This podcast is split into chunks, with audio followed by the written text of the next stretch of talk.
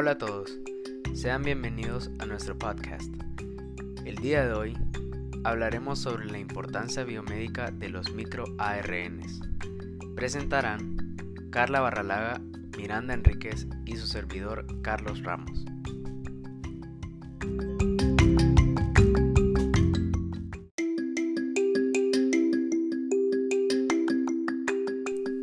Todos los seres vivos están compuestos por células. Cuerpo humano existe una gran variedad de células que realizan distintas funciones y poseen estructuras diferentes de acuerdo a la labor que realizan. Para que una célula funcione correctamente, las proteínas requeridas deben ser sintetizadas en el momento adecuado. De esta manera, todas las células regulan la síntesis de proteínas mediante la información codificada en su ADN. El proceso mediante el cual las instrucciones en nuestro ADN son convertidas en un producto final, como las proteínas, se conoce como expresión genética. La expresión genética es un proceso controlado que permite a una célula responder a un entorno cambiante. Funciona tanto como un interruptor de encendido apagado para controlar cuando se producen las proteínas, como un control de volumen que aumenta o disminuye la cantidad de proteínas producidas. Gracias a la regulación de la expresión genética, cada tipo de célula en nuestro cuerpo tiene una colección distinta de genes activos, a pesar de que casi todas las células contienen el mismo ADN. Estos patrones de genética permiten que los diferentes tipos de células tengan distintos conjuntos de proteínas, lo que hace que cada célula sea especial para su trabajo. Las células pueden utilizar los microARNs, una clase de pequeños nucleótidos no codificantes capaces de apagar genes para inactivar ARN mensajeros necesarios para traducir la información genética a proteínas. Los microARNs participan en la regulación de la célula desde su desarrollo hasta su muerte, por lo que cualquier fallo en su estructura puede tener severas consecuencias en el cuerpo humano. Por lo tanto, debemos preguntarnos, ¿Cómo contribuyen los microARNs a la regulación de la expresión genética en condiciones fisiológicas y no fisiológicas del cuerpo humano? El objetivo de este podcast es describir detalladamente el mecanismo de acción de los microARNs. Luego, hacer énfasis sobre la importancia de la expresión genética en la aparición de diferentes patologías que hoy en día son mortales e incluso hablaremos sobre el posible uso de estos microARNs en el tratamiento y diagnóstico de estas mismas enfermedades. Antes de empezar a hablar sobre los microARN, es importante que recordemos la estructura y los diferentes tipos de ARN que hay en la célula. Las moléculas de ARN son ácidos nucleicos de una sola cadena, compuesta de nucleótidos, que llevan el código genético el cual va a jugar un papel importante en la síntesis de proteínas. Las bases nitrogenadas que encontraremos en el ARN incluyen la adenina, la guanina, la citosina y el uracilo. Además, cuentan con un azúcar de 5 carbonos, que es la ribosa. Por lo tanto, el ribonucleótido de la cadena de ARN contiene una ribosa, una de las cuatro bases nitrogenadas y un grupo fosfato unido por enlaces fosfodiésteres. Veremos que existen diversos tipos de ARN. En primer lugar está el ARN mensajero. Este es el que lleva el mensaje del ADN que controla toda actividad celular e interactúa con los ribosomas para dirigir la síntesis de la proteína durante el proceso de traducción. En segundo lugar, tenemos el ARN ribosomal, que a pesar de no llevar instrucciones para dirigir la síntesis de una proteína, juega otros papeles importantes. Como su nombre lo sugiere, el ARN ribosomal es un componente principal de los ribosomas y proporciona la ubicación donde se une al ARN mensajero. En tercer lugar se encuentra el ARN de transferencia, cuyo trabajo es traducir el mensaje dentro de las secuencias de nucleótidos del ARN mensajero en secuencias específicas de aminoácidos, las cuales se unen para formar una proteína. De tal manera, el ARN, junto con los ribosomas, leen las instrucciones del ARN mensajero y producen una cadena polipeptídica. Esa cadena posteriormente va a sufrir varias modificaciones antes de convertirse en una proteína funcional. Por todo esto que hemos mencionado entonces, podemos concluir que el ADN se transcribe en ARN mensajero para eventualmente convertirse en proteínas. Sin embargo, se han descubierto que algunos segmentos del ADN no se traducen necesariamente en proteínas. En su lugar, estos ARNs regulan la expresión de otros genes. Los segmentos de ADN que funcionan directamente como ARN reguladores en lugar de codificar para una proteína van a denominarse ARN no codificantes. Podemos decir entonces que un ARN no codificante es una molécula de ARN que no codifica, es decir, que no se traduce en una proteína. Y existen diversos tipos de ARN no codificantes con diferentes funciones. Los ejemplos más claros son los ARNs de cadena larga, que son el ARN de transferencia y el ARN ribosómico. Pero también existen otros que son ARNs pequeños no codificantes, como lo son los microARNs, que es el tema a discutir hoy, los ARN interferentes pequeños endógenos y los ARN asociados a PIWI. En las células eucariotas existen diversos ARN pequeños que tienen la capacidad de regular la expresión genética a nivel post-transcripcional. Esos ARN tienen una longitud que va desde los 20 a los 30 nucleótidos y se asocian con las proteínas de la familia argonauta, quienes las van a guiar hasta su secuencia blanco o complementaria en el ARN mensajero. Los microARNs fueron descubiertos en 1993 cuando se estudiaba la regulación del desarrollo de una especie de nemátodo. Se descubrió entonces que los microARNs eran pequeñas moléculas de ARN que no codificaban proteínas y que eran generados de transcriptos endógenos que formaban estructuras en formas de horquilla. Los microARNs van a constituir una familia extensa de genes reguladores posttranscripcionales que generalmente actúan sobre la expresión genética silenciando o degradando los ARN mensajeros.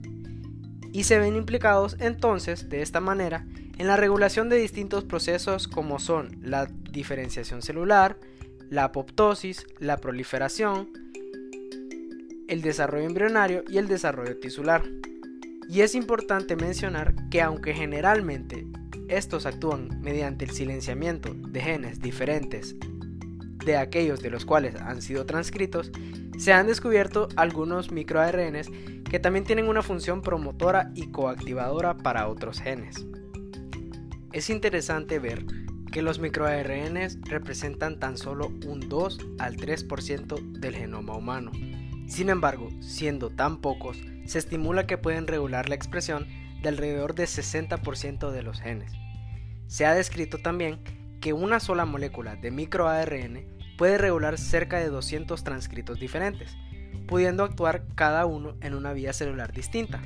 Y a su vez, un mismo ARN mensajero puede ser regulado por múltiples microARNs.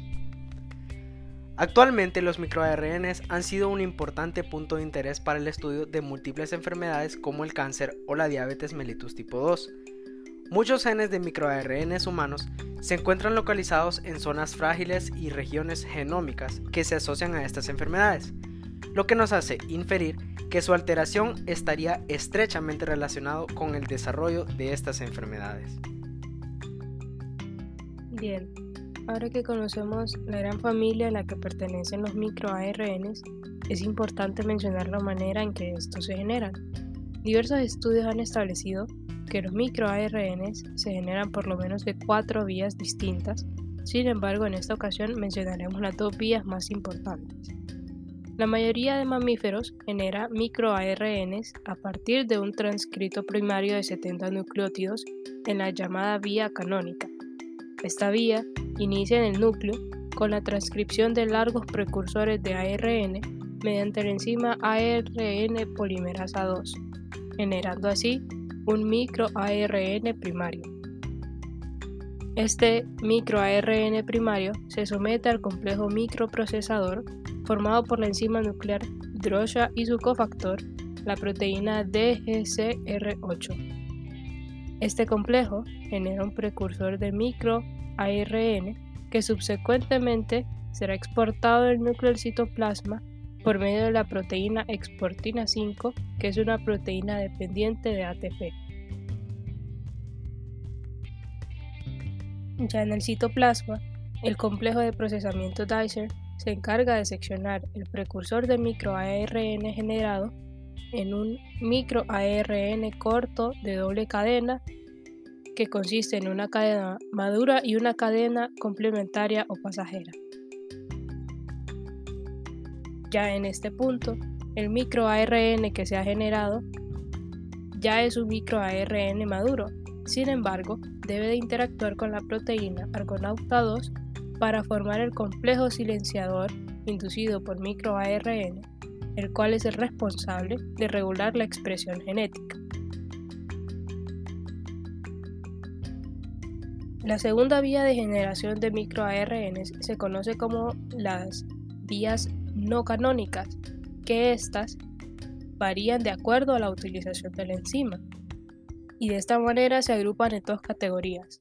Los microARNs que son producidos por vías independientes de Drosha y los microARNs producidos por vías independientes de Dicer. Como ya mencionamos, es gracias al complejo silenciador que se cumple la función de la regulación de la expresión genética. Sin embargo, se da más que todo gracias a la cadena madura de los microARN que son los responsables del silenciamiento genético. Por lo tanto, dependiendo de la complementariedad de la cadena azudiana, el complejo puede conducir la unión y la degradación del ARN mensajero. El complejo puede inhibir la expresión de ARN mensajeros blancos por dos mecanismos. Primero, mediante la eliminación del extremo 3' del ARN mensajero, fomentando la actividad de las deadenilasas, seguidas por la degradación del ARN mensajero en su totalidad. En segundo lugar, bloqueando el paso de la iniciación de la traducción, inhibiendo el, el factor eucariótico de la elongación o causando un estancamiento del ribosoma. Hemos discutido ya que los microARNs están implicados en la regulación de la diferenciación celular, la apoptosis, la proliferación y en el desarrollo celular de diferentes organismos.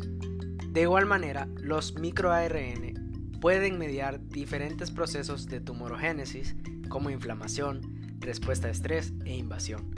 En células madre de tejidos somáticos se ha descubierto que los microARN tienen un papel importante en la regulación de la hematopoiesis, en la modulación de la miogénesis y cardiogénesis y en la diferenciación osteogénica y de la piel. Un tipo de microARNs denominados oncomers en inglés también pueden actuar como oncogenes y genes supresores de tumores y presentan diferentes patrones en sus funciones, tasa de evolución, expresión, distribución cromosómica, tamaño molecular, factores de transcripción y blancos. Dada la importancia de estos microARNs en la regulación de los procesos de tumorogénesis y su expresión en enfermedades específicas como el cáncer y la diabetes mellitus tipo 2, tienen un enorme potencial como blancos terapéuticos y biomarcadores para el pronóstico y diagnóstico de estas enfermedades. Es por esto que se ha propuesto la manipulación de estas moléculas de ARN no codificantes como un punto de enfoque en el desarrollo de terapias contra el cáncer, así como contra otras enfermedades asociadas a los mismos. También es importante comparar las funciones de los microARN con las de los ARN interferencia. Pero primero, ¿qué es el ARN interferencia? El ARN interferencia es un mecanismo de silenciamiento posttranscripcional de genes específicos, de modo que pequeñas moléculas de ARN complementarias a un ARN mensajero conducen a la degradación de este, impidiendo que haya una traducción en proteínas. Esto ocurrirá pues a, a través de un proceso celular natural. El ARN interferencia también desempeña un papel importante en lo que es la regulación genética y la defensa innata contra los virus invasores. Y bueno, una vez habiendo planteado lo que es un ARN interferencia, podemos comenzar a compararlos con los microARN. Hay una confusión en, en, lo que son los ARN interferencia y los microARN, ya que eh, muchas personas piensan que son lo mismo, pero no. Eh, ellos ambos son moléculas de ARN duplex, o sea, de doble hebra. Son moléculas de ARN duplex cortas que ejercen efectos de silenciamiento génico a nivel posttranscripcional al dirigirse al ARN mensajero.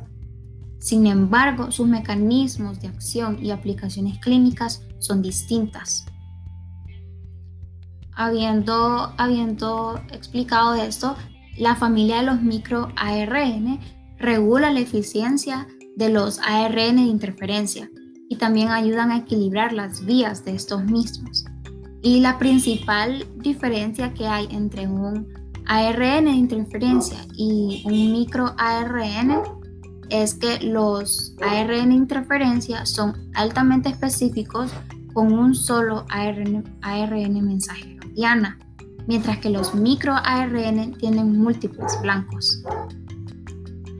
Los microARN también están implicados en muchos avances médicos que se están dando en la actualidad, ya que están siendo estudiados como posibles biomarcadores y dianas terapéuticas en diferentes enfermedades.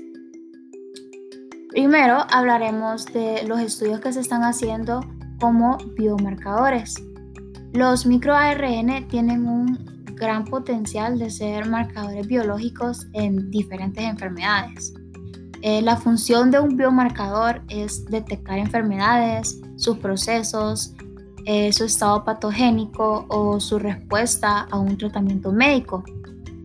Y es por esto que los microARNs están siendo estudiados como biomarcadores esenciales, ya que pueden mostrar función como marcadores biológicos en la medición a nivel molecular, bioquímico y también celular y pues eh, cumplen un rol muy importante como reguladores de la función celular y la fisiopatología de varios órganos en nuestro cuerpo. Y las diferentes investigaciones muestran que se han encontrado cambios en la expresión génica de los microARNs en diversas enfermedades, eh, siendo estas eh, el cáncer, daño hepático, cardiopatías, osteoporosis y muchas otras. En el caso del cáncer, los microARN están presentes a lo largo de todo su desarrollo y formación. Entonces, en cada una de las diferentes etapas de desarrollo del cáncer hay una serie de microARNs implicados y estos funcionan como biomarcadores en la identificación de los microARN circulantes, lo que permite reconocer perfiles específicos de la expresión génica para los diferentes tipos de cáncer cuyos niveles van a estar diferentes en personas que no, no padezcan ese tipo de cáncer.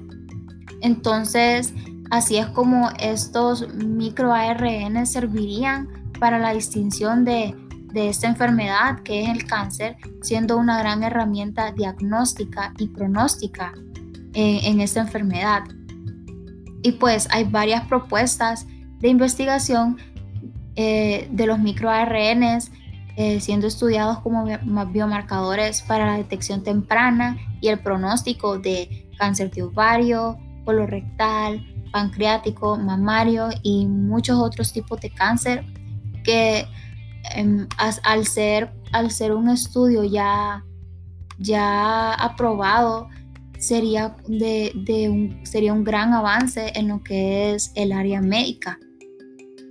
Y pues así como también está siendo estudiado en el cáncer, también están siendo estudiados en lo que es la enfermedad de osteoporosis, ya que la osteoporosis es una enfermedad caracterizada por una disminución de la masa ósea y una alteración de su calidad con deterioro de la microarquitectura que lleva al aumento del riesgo de fracturas con traumatismos mínimos.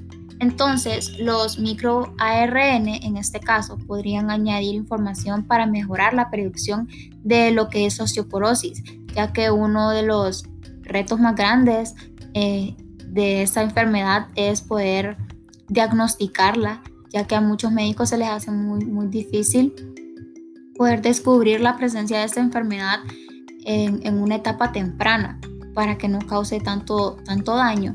Entonces, una vez los puedan detectar con la ayuda de los microARNs en, en una etapa temprana, em, se puede actuar con rapidez antes de que la osteoporosis, osteoporosis cause más daño y poder obtener un mayor resultado con el tratamiento.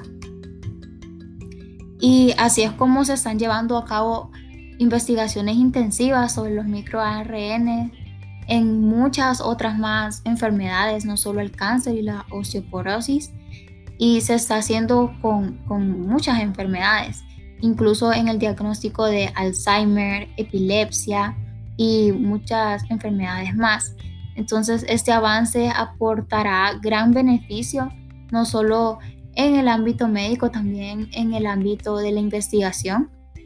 Y este estudio todavía está, en desarrollo, pero una vez finalizado y realmente comprobado, hará un gran impacto en lo que es la medicina y pues no solo en la medicina, sino que en la vida de muchas personas también. Bien, como se mencionó antes, los microARN también están siendo estudiados como posibles dianas terapéuticas. Una diana terapéutica es una molécula o proteína con una forma específica sobre la que el fármaco actúa.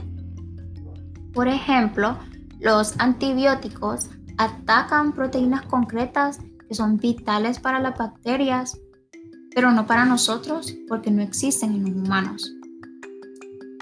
La identificación de una diana terapéutica es el primer paso para el desarrollo de un fármaco. El proceso de construcción de un microARN terapéutico es similar al descubrimiento y desarrollo de fármacos. Entonces, relacionando esto con, el cáncer, porque están siendo estudiados en el cáncer, los microARN juegan un papel muy importante en la homeostasis celular normal y las desregulaciones de la expresión de microARN se han implicado en cánceres humanos. Entonces, eh, los tratamientos contra el cáncer que son basados en microARN, ya sean solos o combinados con quimioterapia, son prometedores para mejorar la respuesta al tratamiento y a las tasas de curación, convirtiendo los microARN terapéuticos en, en una herramienta muy novedosa. Como ya hemos mencionado, los microARNs poseen una gran relevancia clínica debido al gran papel que ejercen en la regulación de varios procesos, tanto fisiológicos como patológicos, y gracias a esto se han realizado múltiples estudios para describir la relación de microARNs con enfermedades específicas. En primer lugar están las enfermedades hepáticas. Se considera que miles de microARNs tienen un papel importante en la regulación de funciones hepáticas, por lo tanto, el hígado tiene su propio perfil de microARNs. El microARN 122 es uno de los que se expresan específicamente en el hígado e incluso es el más abundante. Entre las funciones conocidas del microARN 122 se da su importancia en la infección por el virus C, ya que su unión al ARN mensajero viral estimula la replicación del virus. No obstante, la inhibición de este microARN reduce la replicación viral.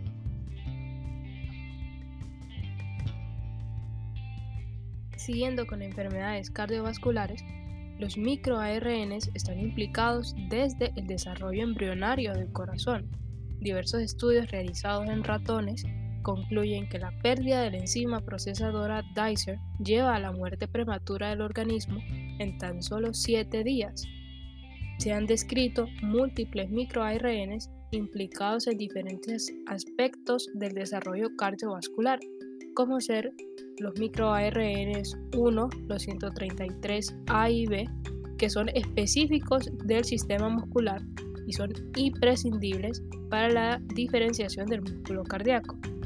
No obstante, también se han identificado un conjunto de microARNs que desempeñan un papel en la inducción de enfermedades, como ser el microARN 15, que aparece incrementado cuando el corazón se encuentra dañado por una isquemia, como el microARN 145 se encuentra presente en pacientes hipertensos, o también la disminución del microARN 33 se asocia con un aumento en los niveles de HDL en sangre, actuando como un mecanismo de defensa contra la aterosclerosis. Existen estudios realizados in vitro que muestran cómo los microARNs se requieren para el desarrollo del páncreas, la regulación de la glucosa, cómo contribuyen en el control de las células beta pancreáticas maduras y tienen un papel esencial en la diferenciación de los islotes pancreáticos. Por lo tanto, se ha demostrado la correlación entre la alteración de la expresión de los microARNs y el desarrollo de diabetes. El microARN 34A tiene una diferencia significativa en pacientes con diabetes comparados con los prediabéticos y los individuos susceptibles con tolerancia normal a la glucosa. En mamíferos se ha observado que los microARN modulan la diferenciación de adipocitos, la homeostasis del colesterol y los lípidos en el hígado. Incluso se muestra la relación entre la expresión de los microARN específicos y la obesidad, con lo que apoyan su participación en el desarrollo patológico de la misma y puede representar un gran interés terapéutico. Existe una correlación entre los microARN 103 y 107 y los genes involucrados en el metabolismo de los ácidos grasos, de tal manera que otros microARNs como el 143 participan en la diferenciación de adipocitos, todo esto contribuyendo a la regulación de la expresión genética que puede tener gran importancia en el riesgo de padecer de obesidad. Bien, recapitulando, los microARNs son un tipo de ARN pequeño no codificante cuya función no es codificar una proteína, sino regular la expresión de otros genes que sí codifican proteínas. Desempeñan esta función por medio del silenciamiento o degradación de ARN mensajeros así como promoviendo y activando otros genes. De igual manera, se ven implicados en la regulación de la proliferación, división, apoptosis, invasión y desarrollo de distintas células en distintos tejidos. Esta característica les confiere una estrecha asociación con enfermedades relacionadas a una inadecuada proliferación o desarrollo de tejido como el cáncer.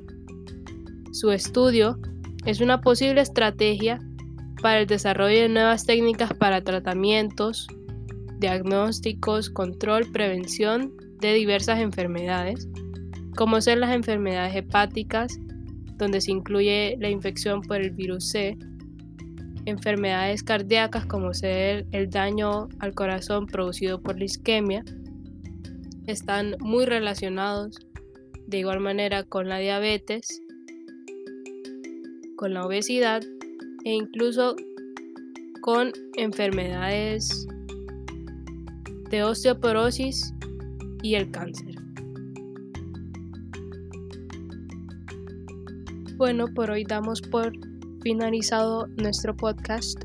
Esperamos que haya sido de mucho provecho para ustedes y que hayan aprendido un poco más sobre la gran importancia que ejercen estos microARNs en nuestro organismo. Esperamos tengan un buen día y que nos encontremos nuevamente muy pronto.